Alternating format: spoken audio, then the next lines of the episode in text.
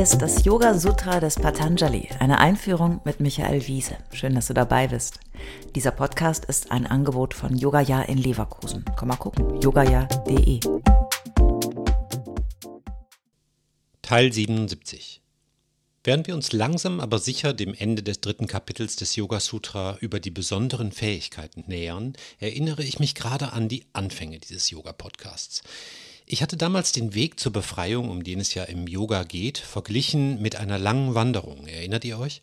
Damit der Aufstieg zum Gipfel funktioniert, mussten wir an unserer Vorbereitung arbeiten, die richtigen Karten und Hilfen haben, vor allem aber mussten wir uns wirklich auch auf den Weg machen, allen Unwägbarkeiten und Hindernissen zum Trotz. Und jetzt schau, wie weit wir gekommen sind. In dieser Phase, wo das meiste schon vermeintlich hinter uns liegt und das Ziel so nah scheint, schaltet sich Patanjali, unser großer Dramaturg und Reiseführer, nochmal ein mit einer Verlockung und einer großen Warnung. Yoga Sutra 350 Tatvairagyadapi dosha bijakshaye kaivalyam durch Nichtanhaftung selbst an diese besonderen Fähigkeiten wird der Same zu jeglichem Anhaften eliminiert und der Yogi erlangt die Befreiung. Das Buzzword hier ist Kaivalya. Kaivalya tauchte schon einmal auf in Yoga Sutra 225 und war auch da schon das Versprechen auf die Befreiung nach dem Überwinden aller Hindernisse. Kaivalya ist hier zugleich auch das Preview auf das bald folgende vierte Kapitel, denn es trägt den Namen Kaivalya Pada über die Befreiung. Kaivalya ist hier also dramaturgisch das Scharnier, um das sich unsere Bemühungen drehen. Je größer der Hebel ist, den wir an dieses Scharnier ansetzen, desto gewaltiger sind die Auswirkungen. Welche Freiheit meinen wir? Befreiung von was? Kann Freiheit bedeuten, tatsächlich den Gipfel zu erreichen, um im Bild der Wanderung zu bleiben? Und dann? Stehst du oben, guckst du runter, isst ein Brot und eine Banane und trägst dich ins Gipfelbuch ein? Ich war hier? Boah, muss ich auch wieder runter?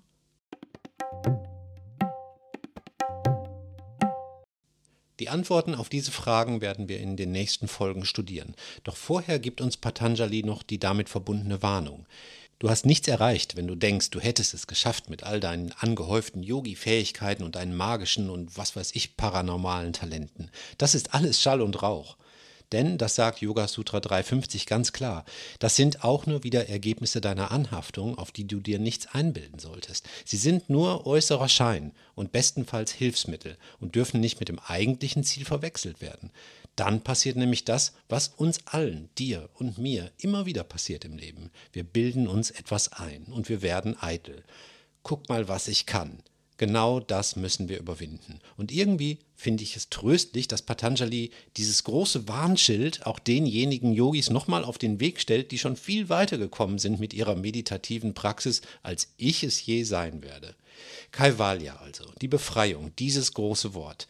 Ich habe schon Leute getroffen, die sich Kaivalya als spirituellen Namen hinzufügen. Also so Michael Kaivalya Wiese. Wow, klingt nicht schlecht. Nee, doch lieber nicht. Kaivalya hat, weil es so zentral ist, natürlich auch wieder zahlreiche Übersetzungen. Hier ein paar zur Auswahl. Befreiung, Zustand permanenten Glücks, Freiheit, vollkommene Unabhängigkeit, Loslösung, Bloßheit, für sich sein, allein sein, isoliert sein, allen Übersetzungen gemein ist, dass es um das Reduzieren, nicht das Anhäufen geht. Kaivalya lässt sich nur innen finden. Es braucht kein Gegenüber mehr. Es ist die höchste Stufe von Vairagya, dem Loslassen. Isoliert sein, zum Beispiel, würden wir wohl eher nicht als anstrebenswerten Zustand definieren, aber eigentlich ist es genau das. Yoga Sutra 351 Sthani Upanimantrane Sangasmaya Karanam Punaranishta Prasangate. Auch wenn hohe Wesen ihn bewundern, soll der Yogi sich nicht von Stolz verleiten lassen, denn das führt ihn womöglich erneut in unerwünschte Verstrickungen. Yoga Sutta 351 macht es nochmal überdeutlich klar. Falls man die Message aus Yoga Sutra 350 doch überblättert haben sollte. Hochmut kommt vor dem Fall. Selbst wenn hohe Wesen, also Wesen, deren Lob, Bewunderung und Bestätigung du vielleicht besonders suchst, ihr warmes Licht der Beachtung über dich ausbreiten, sollst du cool bleiben und dich nicht dem Stolz hingeben, denn Stolz ist nur die nächste Quelle für unendliche Verstrickungen und Anhaftungen. Ja, was denn dann? Meine Güte. Jetzt bin ich schon am Gipfel, soll ich wieder umkehren? Wisst ihr was? Ich packe jetzt schon mal mein Brot aus. Ich esse jetzt ein bisschen was, trinke einen Schluck Wasser und kümmere mich um mein Wohlergehen. Dann sehe ich weiter. Das ist auch Yoga.